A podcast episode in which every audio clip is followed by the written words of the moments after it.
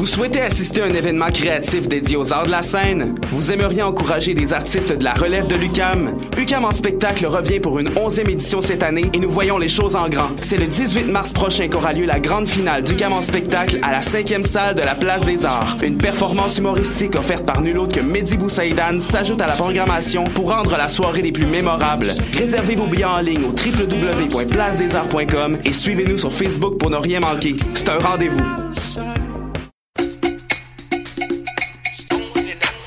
Uh.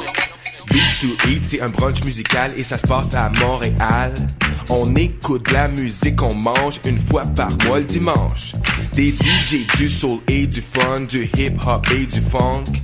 Si tu connais pas l'adresse 250 Sainte-Catherine-Est, tous tes amis seront invités, il y aura plein d'activités. Parle-en, fais de la publicité, l'émission sera rediffusée sur les ondes de choc de 11h à midi chaque dimanche. Beats to eat, fresh paint pour des journées captivantes. Yeah!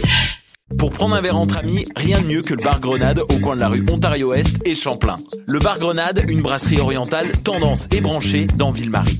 Avec nourriture d'inspiration asiatique, c'est l'endroit idéal pour vos 5 à 7 qui se terminent aux petites heures du matin. De plus, venez assister une fois par mois aux soirées luttes de choc.ca. Sans oublier de venir nous voir aux soirées Full Moon Party thaïlandaise lors des soirs de pleine lune. À quelques pas de la station Papineau, pour une ambiance explosive, le bar Grenade au 1603 rue Ontario-Est à Montréal.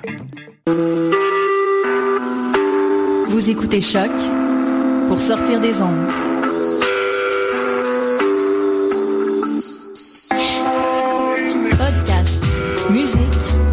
Découverte. Sur choc.ca. Lopo Vendano, le show 100% débat.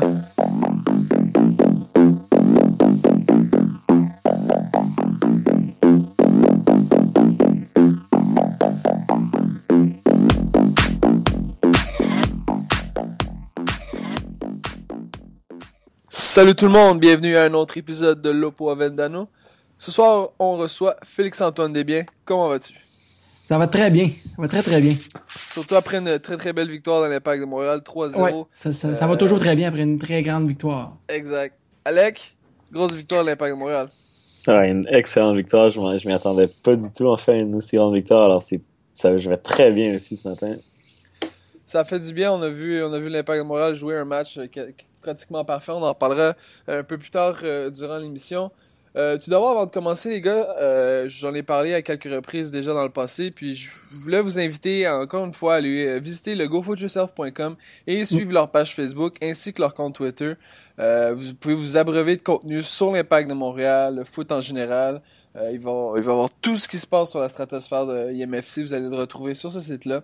Aussi, si vous n'avez pas eu la chance de- d'entendre les gars du CanFC euh, au 91.9 avec Jean-Charles Lajoie, euh, allez voir ça, c'est sur le site. Euh, il, y a beaucoup, beaucoup, d'autres contenus, notamment des textes très intéressants euh, de Lizzie et de Frankie. Donc, je vous rappelle aussi que moi et Alec, on aura une section qui sera en ligne très bientôt sur, qui vous proposera des textes pour les, les pour les nuls en fait. Et ben, je vous remercie encore de prendre le temps. Euh, allez voir gofootyourself.com, vous allez euh, trouver de, l'hyper bon contenu. Merci à eux d'être partenaires avec nous depuis le début. Les gars, avant, de- avant de commencer toute chose, je veux savoir à chaud, euh, en quelques mots, qu'est-ce que vous avez pensé de l'impact de Montréal? Alec. En quelques mots, je dirais que j'étais très surpris, comme je disais tantôt, mais pas surpris de la victoire, mais surpris de comment on a joué. Enfin, on a dominé le match, la très grande majorité du match. On s'est créé occasion sur occasion. Et la fameuse séquence entre la 82e et jusqu'à la fin du match, je pense, où on fait tourner la balle sans arrêt. Je pense qu'on a eu 92% de passes réussies sur ce moment-là. C'était exceptionnel. Félix-Antoine? Pareillement, et hon- honnêtement, la façon dont le, le New York a joué contre euh, Toronto la semaine passée, je me suis dit, Toronto va sortir très, euh, pas Toronto, mais New York va sortir très très fort. Mhm. Et euh, comme Alec l'a dit, Montréal a vraiment dominé euh, euh, le match euh, du début à la fin. Et les- je peux dire que la défense de, de New York euh, va retourner sur la, la sur- disons qu'ils ont beaucoup de travail à faire cette semaine. Ouais. Ouais. Ouais, on l'a vu, on va en reparler un peu plus tard, mais ça a été quand même assez compliqué pour vous mettre notamment. Euh, Il fallait s'y attendre, hein, c'est une, défense qui est quand même redessinée par rapport à l'an passé. On, euh, évidemment avec le, le départ euh, du joueur étoile, entre parenthèses, américain qui est parti pour Chelsea, euh, Matt Miazga. Je pense que c'est une défensive qui a besoin d'un peu d'amour. Euh, si on regarde dans vos, dans vos évaluations euh, du CanFC, en fait, les Saptodors, Tropoutine et Gérard Foin. Euh, Félix Antoine, j'aimerais que tu attribues des joueurs à ces, Ouais. à ces hashtags. Euh, moi, personnellement, mon sapoteau d'or, c'est Piatti. Euh, Piatti, il a l'air d'un joueur en, en mi-saison. Il est en feu. euh, il crée tellement d'occasions. Puis tu vois que les défenseurs commencent à être terrorisés à chaque fois qu'il y a le ballon. Donc, mon sapoteau d'or va à Nacho Piatti. Pour qui euh, de mon trou de poutine, je le donne à Ontivero. Ontivero, euh, je, crois qu'il il y a beaucoup de passes qui sont pas très, très, très précises. Il a l'air d'un joueur... euh, qui est- puis surtout que c'est crampes en 45 minutes à chaque fois. Ça, ça me déçoit énormément. Puis j'ai l'air d'un foin, mais je le donne à, à Bra- à Bradley Wright Phillips puis à Barang. Euh, euh, ça, Anatolé euh, euh, Bertrand, quand ils ont sur l'arrêt d'Evan Bush, ils ont complètement, complètement figé. Euh, ça, c'est Ça a fait mal à leur équipe sur la contre-attaque par la suite. exact. C'est la contre-attaque, puis t'as vu qu'ils ont, qu'ils ont, ils ont complètement arrêté de jouer. Les jambes ont, On lâché ont, là. ont complètement lâché. Alec, Mon Saputo d'or, moi, je vais le donner à Moro Biello. Euh, oh, je pense que la, la prestation des joueurs, c'est en grande partie à ce qu'on a, ce qu'on a, ce qu'on a vu aux entraînements. En fait, on disait beaucoup en précisant qu'on a beaucoup trop de possessions, des passes en retrait, on marque pas assez de buts, on crée pas des occasions, mais finalement, en match, il y a des gros résultats. On a la possession, on crée finalement ces chances-là, on finit enfin devant le but. Et je pense que Mauro Biello, depuis qu'il est entraîneur-chef, il y a 8 victoires, 0 défaites à la maison. Je pense qu'il y a 10 victoires, 2 défaites, 3 matchs nuls depuis qu'il est entraîneur. il est en 11, train de 11, prouver. 11, 11, 11 victoires. 11, pardon, 11, voilà, encore mieux. Je pense qu'il est en train de prouver que c'est un excellent entraîneur. Alors, chapeau à lui. Est-ce que, est-ce que je peux faire euh, une parenthèse rapidement sur l'entraîneur? Vas-y. Rapidement. Euh, Mauro Biello, justement, c'est une fiche de 11 victoires, 3, 3 défaites et 2 matchs nuls. En 16 matchs, pour euh, Frank Lopez, c'était 3 victoires, 7 défaites, 6 matchs nuls. ça. et ça l'a pris 46 matchs pour atteindre 11, les 11 victoires de Mauro Biello, comparativement à 16 matchs pour Mauro Biello. Ouais. C'est le- et Excusez-moi là, les euh, gars là, mais il y a un problème. euh, il y a- on voit clairement qu'avec un groupe, oui, avec euh, quoi, deux joueurs de plus? Ouais, c'est presque Ouais. le même effectif. C'est la philosophie, vraiment la philosophie de Moreau est bien, vraiment bien installée. Puis tu vois les joueurs qui embarquent dans, dans le système, fait que sont vraiment engagés à, à cette philosophie-là. Alex, je te laisse poursuivre euh, pour euh, ton, ton trou de poutine et ton gérard d'un foin. Donc, en trop de Poutine, je, je veux pas aller dans le bashing à Colin Malice, mais je vais donner juste pour une raison. Il a bien joué. Il a des bonnes stats, là. Je pense qu'il y a 92% de pas de, Ouais. de passes réussies, 42 passes, 8 ballons ballons. C'est bon, mais j'aurais voulu le voir plus encore. Un Malice, comme on a vu, euh, on donne toujours l'exemple de, de contre Pachuca, là, la femme espace à Porter. Mais c'est un Malice qui prend des risques et qui, qui donne des résultats. C'est ce Malice-là que j'aurais voulu voir, un Malice avec plus de caractère. Il a le talent, il l'a prouvé hier, il a, il a des bonnes stats. Il a, pas fait grand chose, mais il a pas fait d'erreur non plus, mais j'aimerais vraiment le voir se donner à fond, voir qu'est-ce qui qu'est-ce qu'il y a dans le ventre en fait. Genre son, son talent, je veux le voir sur le terrain. Et il a été bon, mais j'aimerais ça le voir encore un petit peu plus. euh, Je suis sûr qu'il est capable de, mieux faire, puis je suis sûr qu'un poste de titulaire, c'est ça serait pas c'est pas trop loin si, s'il se donne encore plus, parce qu'hier c'est vraiment des bonnes bases. Après mon joueur de fin, je vais le donner à l'arbitrage. Euh, je l'ai pas trop compris. En fait, il y a pas y a pas une Mm, grosse erreur, mais je l'ai pas trouvé très cohérent. Par exemple, un Philippe va faire une grosse faute, l'arbitre l'avertit verbalement, c'est correct. Après, il va faire trois fautes, pas de carton. Donc des, Par des, contre- des coups de pied après le jeu. Ben, exactement. Des, des- en tout cas. Après, un Dax McCarthy, lui, il prend jaune à sa première faute, ça l'énerve, ça le sort de son match. Ça a un petit peu déstabilisé New York. Tant mieux pour nous, certes, mais je trouve ça très moyen comme arbitrage. J'ai pas aimé trop la cohérence. Bien sûr, il y a l'incident Venegas ou même Cabrera qui prend jaune après sa première faute. Bon, en tout cas, j'ai pas, pas été fan, en tout cas, de l'arbitrage. Pour ma part, euh, Septodor, évidemment, moi, c'est sûr que Piatti est monstrueux, puis je pense que ça, devient pratiquement euh, c'est par, par défaut, mais je vais le donner à Bush parce que je pense que l'arrêt Mm. qu'il effectue euh, fait en sorte qu'on gagne ce match-là carrément. Je pense que Ouais. c'est sur cette, oc- cette occasion-là que justement les joueurs ont figé, comme tu as mentionné, euh, F- Félix-Antoine. Puis je pense que ça, ça a vraiment, vraiment joué un rôle important dans ce match-là. On, on pouvait passer d'un match à 1-1 à la 80e minute ou un 2-0, ça change énormément de choses. Euh, Trop Poutine, pour moi, euh, pour moi, c'est pas malus, même si euh, j'ai trouvé assez brouillon, on en reparlera un peu plus tard. Pour moi, pour moi Toya, j'ai trouvé décevant, mais je trouve, je trouve perd trop, trop, trop facilement ses, Mm. ses, euh, duels, puis trop facilement va faire des mauvais pivots et permettre à l'adversaire de couper vers le centre. Ça rend, ça rend les jeux très, très dangereux. Et le Gérard Darfoy, ben c'est pour moi c'est les ultras qui se battent entre eux autres, ça j'ai pas compris. Bref, euh, Ah. ça ça m'a ça m'a fait rire un peu.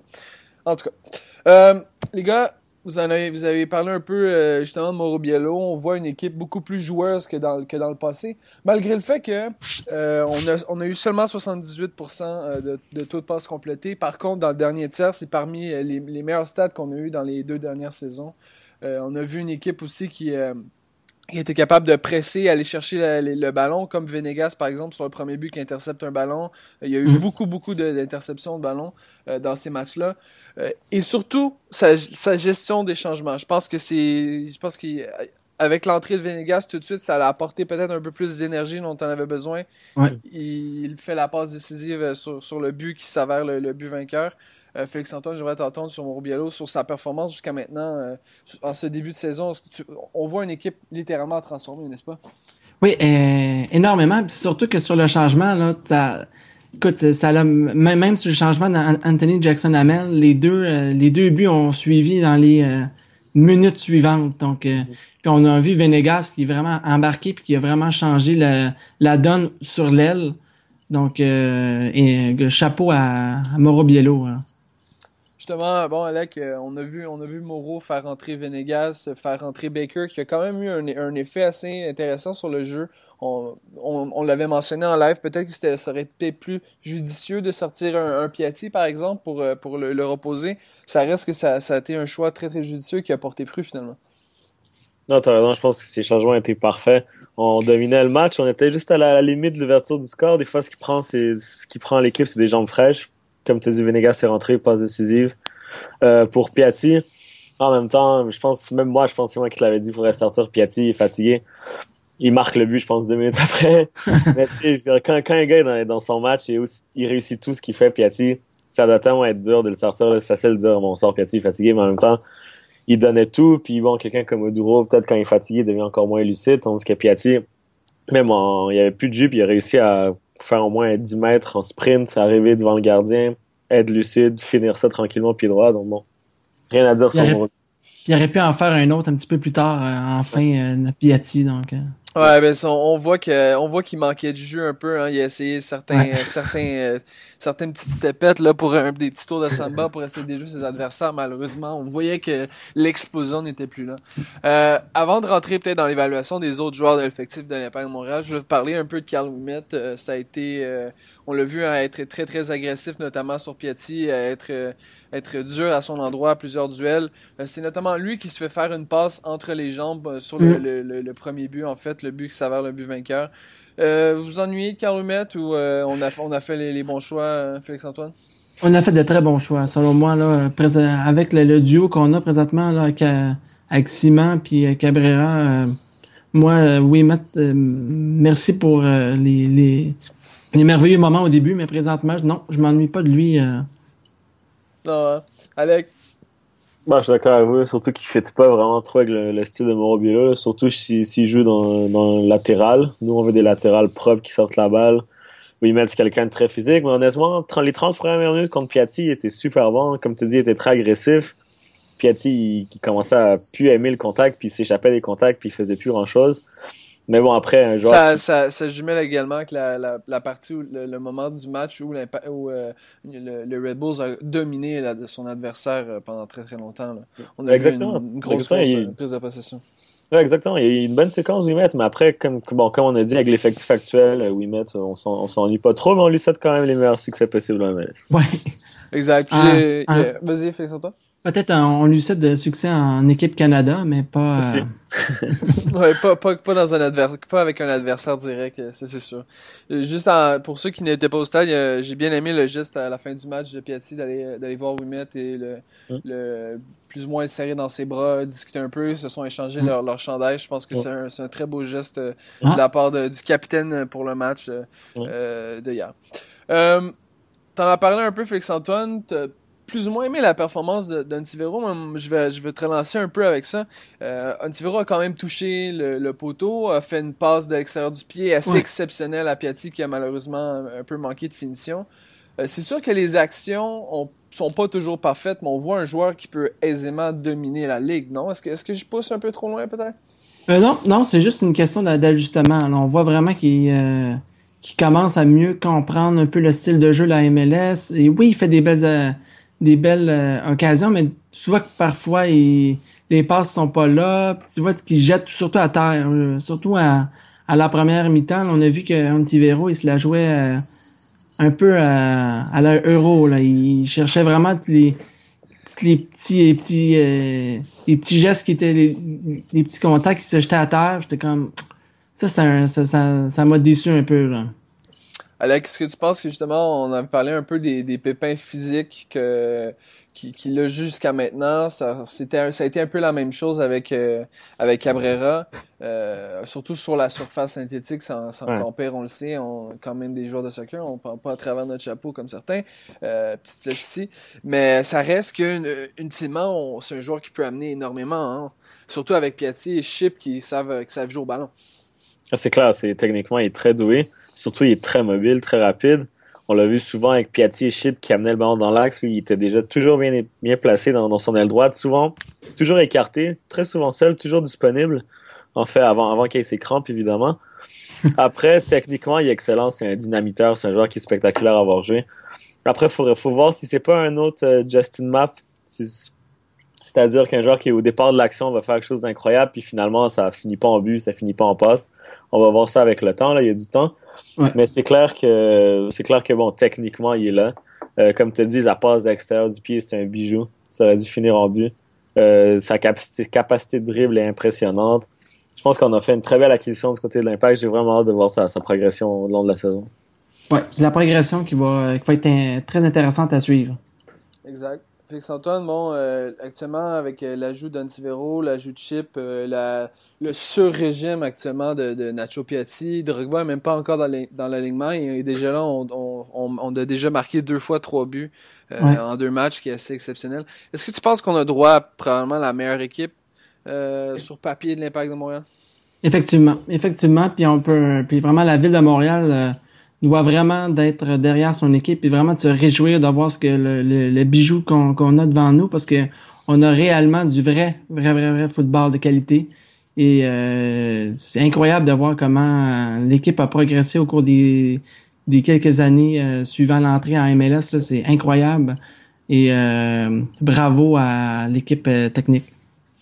Alec, euh, il y, a un- il y a un journaliste sur, sur Twitter, j'ai j'ai oublié son nom, je sais qu'il a écrit notamment pour Sport Illustrated, qui disait que euh, lorsque Chalibom était là, on euh, avait connu un énorme début de saison.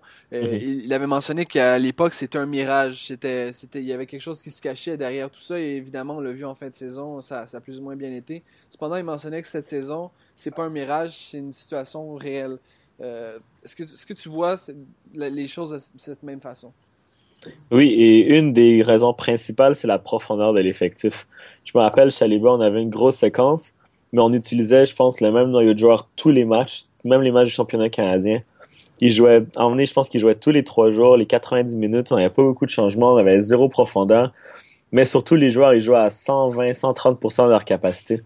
Maintenant, à part Piatti, comme tu dis, qui est clairement en sur-régime, il n'y a aucun joueur qui, nous surprend. Ils jouent tous à leur niveau mais surtout ils jouent à leur niveau dans un système où ils sont tous, comment je pourrais dire, où enfin on a, on a une vraie équipe sur le terrain. Chaque équipe joue son rôle quasiment à la perfection pour le moment. Chaque équipe connaît son rôle et il y a une certaine rotation de l'effectif qui se fait.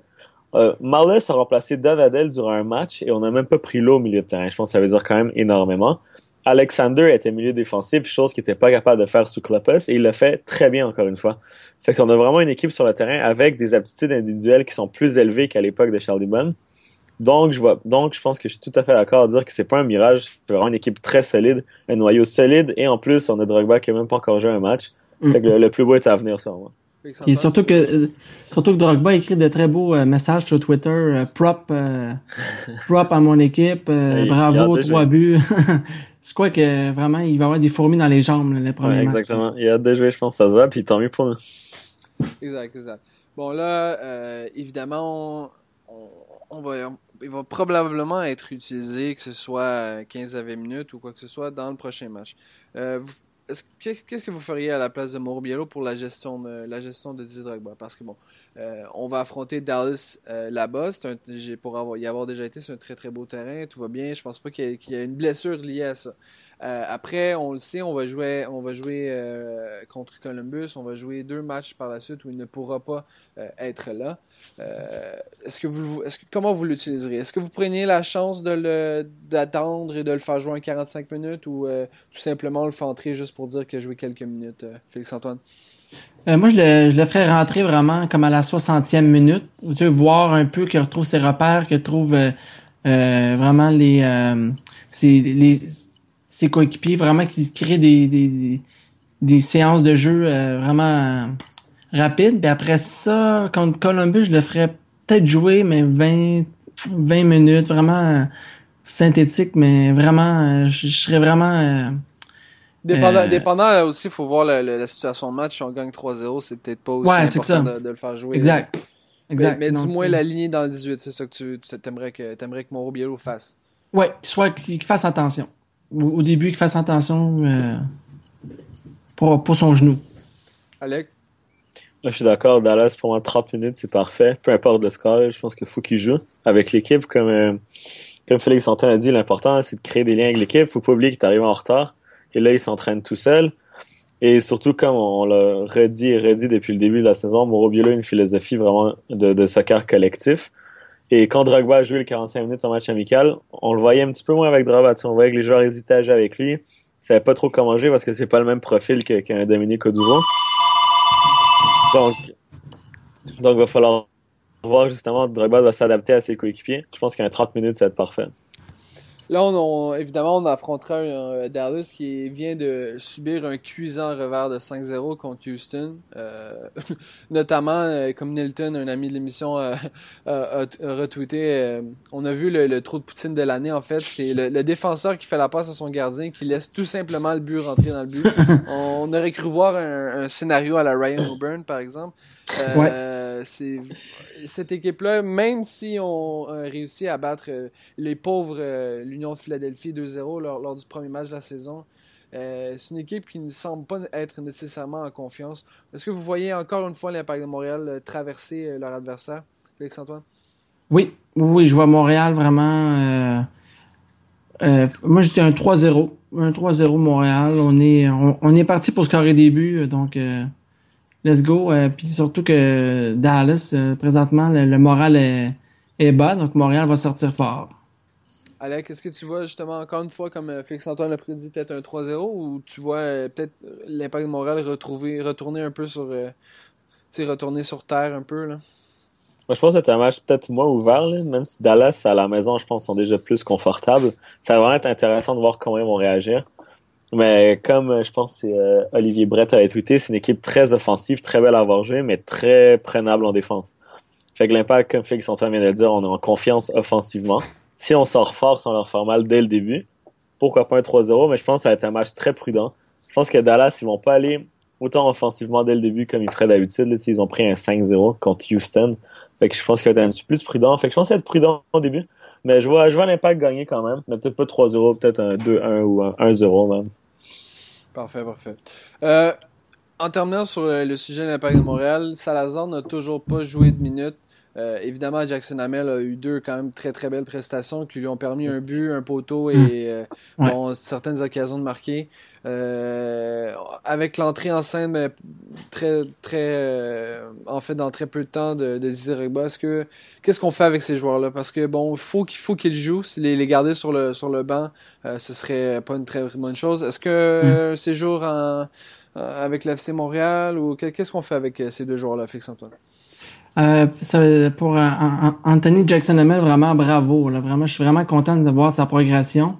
Mais ici, pour le retour de Didier Drogba, moi, euh, moi je mettrais euh, Anthony Jackson Hamel à FC Montréal. Puis surtout avec le but qu'il a marqué, donc tu vois qu'Anthony a déjà un peu de confiance. Il sait que ça que l'impact vraiment tient à lui. Donc, selon moi, il serait absolument pas triste d'aller faire quelques minutes à FC Montréal puis qui va très bien comprendre son sort. Alec, partages-tu le même avis? Hmm, pas nécessairement. Je pense que l'année dernière, je pense que ça aurait été parfait pour Jackson à FC Montréal, mais là, il y a un gros début de saison, deux rentrées, un poteau, un but. Je pense qu'il donne vraiment tout pour rester dans le club. C'est pas étranger au fait qu'on signe Salazar, là, que la compétition elle arrive, qu'on a, peut-être justement il a vu un spot que Drogba il allait pas jouer les premiers matchs synthétiques, il voulait encore plus s'imposer. Je pense que pour le moment, il mérite de rester à l'impact de Montréal. Il mérite d'avoir des, des minutes. Euh, pourquoi pas peut-être voir un Duro au milieu droit permettant à Jackson de rentrer pour Drogba ou des choses comme ça. Peut-être qu'à à Columbus, on joue sur synthétique. Donc, je pense pas que Drogba va jouer. Donc, pourquoi pas donner des minutes à Jackson là aussi. Salazar, je pense que c'est parfait de l'avoir au FC Montréal, honnêtement. Il va avoir des minutes. Il a marqué un but à son premier match avec eux, d'ailleurs. Euh, S'il peut rentrer au FC avec l'impact, pourquoi pas, mais pour l'instant, c'est pas une priorité. Comme tu as dit, faut pas le garder sur la bande non plus, il faut qu'il joue. Là, il peut jouer FC Montréal. S'il brise des records là-bas, ben là, on aura un vrai problème. Mais pour l'instant, pour moi, c'est normal. Là, la question qui se pose aussi, c'est de savoir euh, Oduro. Parce que moi, tu t'as mentionné Oduro à droite. Moi, j'y crois pas. Ça n'a jamais été. Oduro peut pas centrer. Oduro a, a, une, première touche lourde euh, qui, qui, lui permet de tout, qui fait en sorte qu'il est toujours en retard sur son défenseur parce que celui-ci peut anticiper euh, avec une seconde d'avantage. Euh, c'est pas un joueur qui, qui est nécessairement une technique pour anticiper le jeu. Ses appels de balle sont sont corrects lorsqu'il est attaquant, mais lorsqu'il est milieu de terrain, on oublie ça. Et en défensive, ça fonctionne pas.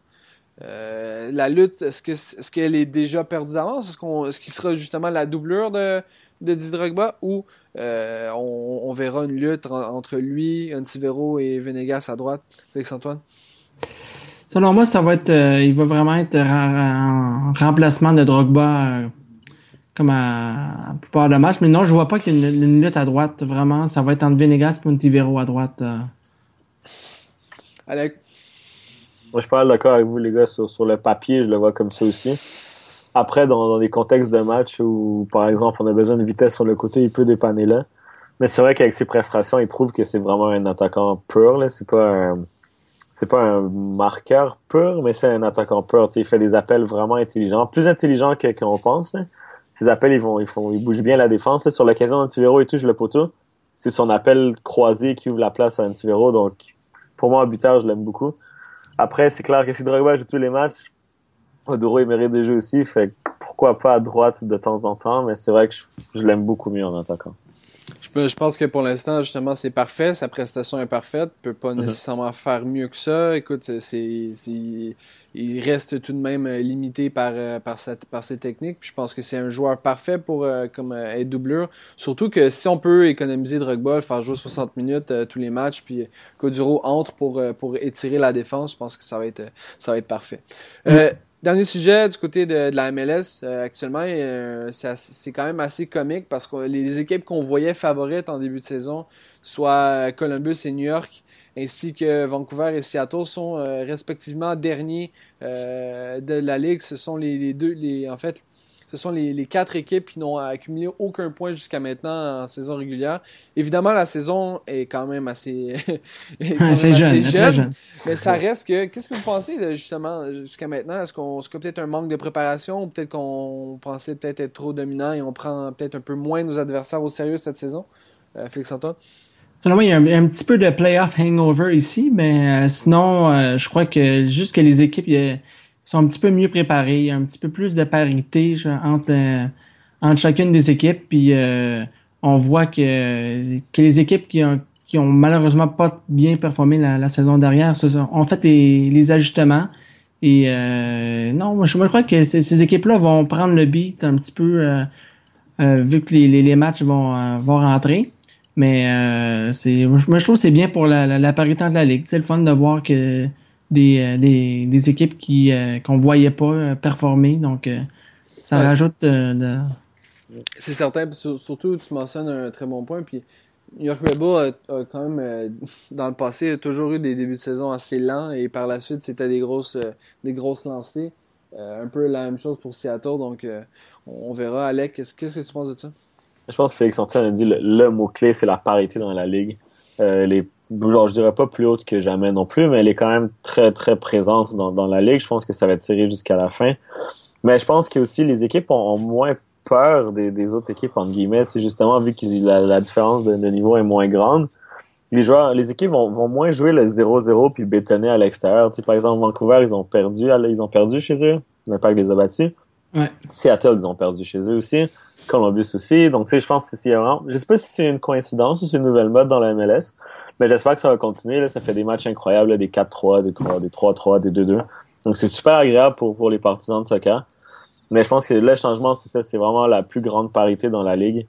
Euh, des équipes qui, au lieu de, comment je pourrais dire ça, qui construisent vraiment un petit peu le modèle de, de Dallas ou Red Bull l'année dernière. C'est pas forcément des grands noms, mais un collectif fort, un collectif structuré. Et ça fait la différence dans les matchs. on le voit, on le voit, on le voit cette saison comme ça.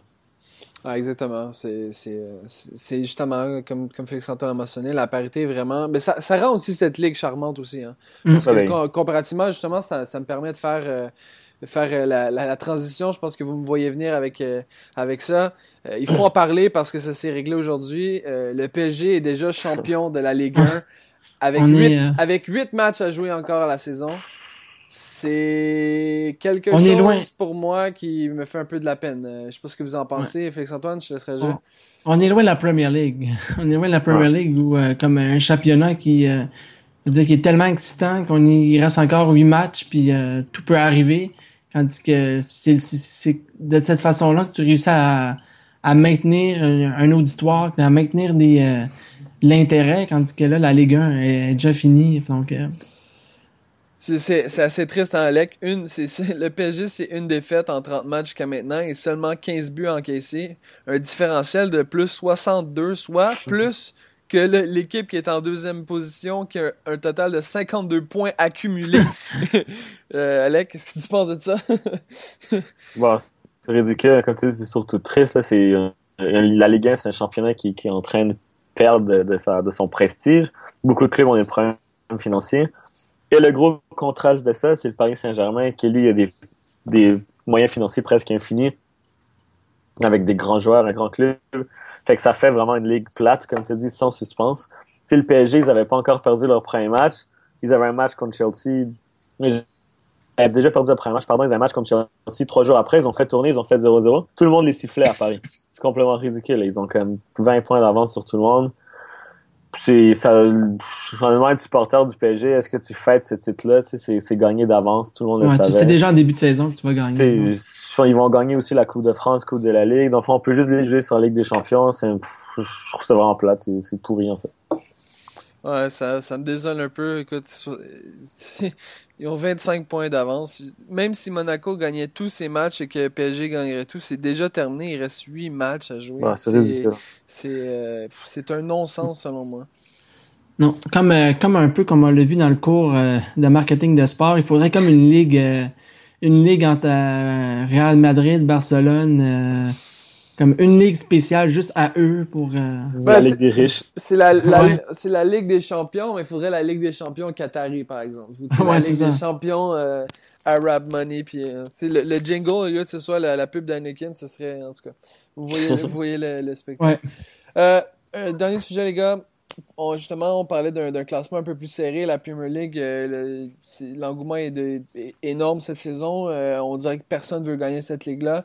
Euh, maintenant, West Ham s'est rapproché à, ben, à, 49 points. On a Man City à 51, Arsenal à 52, qui peuvent toujours remporter le titre.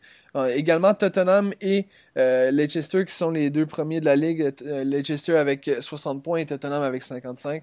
Euh, cette saison, c'est vraiment c'est là que ça se passe le, spectacle, n'est-ce pas, Félix Antoine? Oui, pour moi, c'est vraiment le, le, spectacle se déroule en Angleterre. Vraiment, Leicester City a surpris tout le monde et même ils sont promis comme depuis le mois de ils ont été promis le mois au mois d'octobre. Tout le monde disait bon, mais au mois de novembre ça durera pas et on est au mois de mars, ils sont encore premiers. Et euh, vraiment, Tottenham aussi, Tottenham, il, pousse, là, il, fait, ils font vraiment de la pression. Puis euh, c'est le fun de voir des Man City euh, plus bas et mhm. Manchester United plus bas et voir de nouveaux champions éventuels. Alex?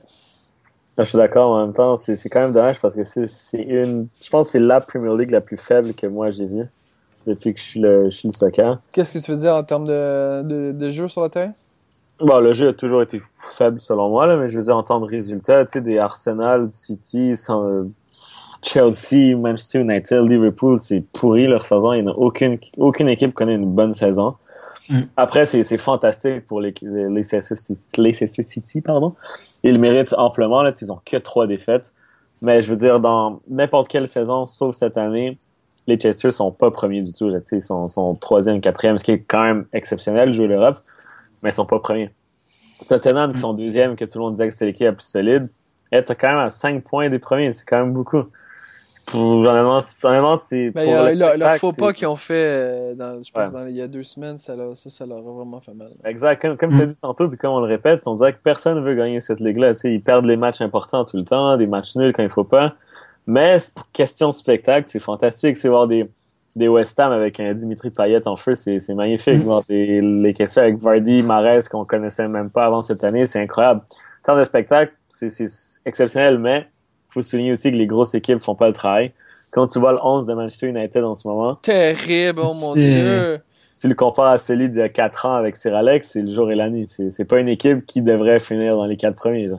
Non, non. Mm. Cette équipe-là est à la dérive. On, on, on, faut, faut que Mourinho arrive puis vende la moitié de l'équipe puis euh, on fasse un grand ménage. Euh, je, sais pas si vous avez la chance de voir le, match Manchester United-Liverpool. Ouais, ouais, j'ai vu. Euh, Liverpool a dominé du, début à la fin. Puis écoute, Liverpool, c'est pas une mauvaise équipe, mais je veux dire, il, manque un peu de lien là, avec tout. C'est, en tout cas. Surtout que les performances des, équipes anglaises se fait ressentir au, euh, à la Champions League. Là. Je crois que c'est en Europa, là, il va, il, là, il y a Manchester United va être sorti, puis là, Tottenham, ça va moins bien, puis même en Champions League, ça va moins bien. Donc, euh, donc c'est dur pour le, le soccer anglais présentement. Dans... T'as raison, Alex. Tu penses qu'on va avoir droit à un renouveau dans cette ligue-là, peut-être? Ben, je pense qu'un Pep Guardiola va faire du bien. C'est quelqu'un qui, qui, amène toujours des résultats positifs, mais quand même, je pense qu'il va amener la, la, culture de formation, la culture de former des jeunes, améliorer les infrastructures, un, petit peu ce que Pochettino fait. Mais Guardiola, c'est quand même un, plus gros spotlight, si on veut. Là. Fait que, tu sais, cette mentalité-là va faire du bien à la Premier League, ça va faire du renouveau. Mais tu sais, quelqu'un comme Pochettino et Guardiola, ils vont former des jeunes joueurs anglais et je pense que c'est ça qui va le faire le plus de bien à la Ligue. Ouais, parce que là, pour l'instant, l'équipe nationale d'Angleterre, bien que. Bien que. Bien que ils, ont des jeunes... ils ont des ouais, ils ont des jeunes. Ils ont des jeunes de. de ils ont beaucoup. L'Angleterre, ça a toujours été ça. Des jeunes de 20 ans avec, avec, des potentiels justement exceptionnels. Puis après ça, quand c'est le temps de, de, de de, de marquer l'histoire ou du moins euh, être performant sur le terrain, c'est compliqué. Juste Harry Kane. Harry Kane, c'est un des joueurs qui a le plus grand potentiel de. ouais, il y a le physique, il y a la vitesse, il, a le pied. Harry, Kane a tout, puis je veux dire, je pense pas qu'il atteint son plein potentiel actuellement. Pourquoi? Parce qu'en Angleterre, ça joue pas au soccer. Tu vois, Gareth Bale, quand il va en Espagne, il est totalement perdu. Tactiquement, il est perdu. Puis à Tottenham, c'était un monstre. C'était un excellent joueur. Il a un potentiel fou. C'est comme Harry Kane. Il y a la vitesse, il y a la puissance, il y a la vista, il y a tout. Un Sterling, même des Sturridge, des Sterling sont excellents. Mais en Angleterre, tu leur envoies juste des longs ballons puis ils font juste courir tout droit. Quand ils sont dans, quand ils jouent en championnat d'Europe, en Ligue des Champions, quand il y a de la tactique, ils savent pas quoi faire à part courir tout droit. Fait que tu sais, des Pochettino, des Guardiola, même un Ranieri à, Leicester, ça apprend tactiquement une culture tactique qui doit arriver en Angleterre. Ça va changer, je pense, ça va faire vraiment du bien à la Ligue aussi. Non, c'est sûr, c'est sûr. Félix Antoine, quelque chose à rajouter? Non, euh, c'est Avandano a tout dit. Exact. Bon. Les gars, merci beaucoup d'avoir été avec, euh, avec moi aujourd'hui. Félix Antoine, merci beaucoup. Un plaisir, merci beaucoup de l'invitation et on salue euh, les gens de Go Foot Yourself et de Cannes Football Club. Exact, merci beaucoup euh, Félix-Antoine. On, J'espère qu'on euh, aura la chance. Du moins, on va partager la, section 132 ensemble lors, des, prochains matchs, en, espérant qu'on ait la, chance de refaire cette expérience de cet après-midi. Alec, merci beaucoup encore une fois. Toujours un plaisir. Donc, comme, comme Félix-Antoine l'a si bien dit, on salue les gens de GoFootYourself.com et euh, également du Cannes Football Club. On se retrouve la semaine prochaine pour un autre Le Point Ciao tout le monde. Au revoir.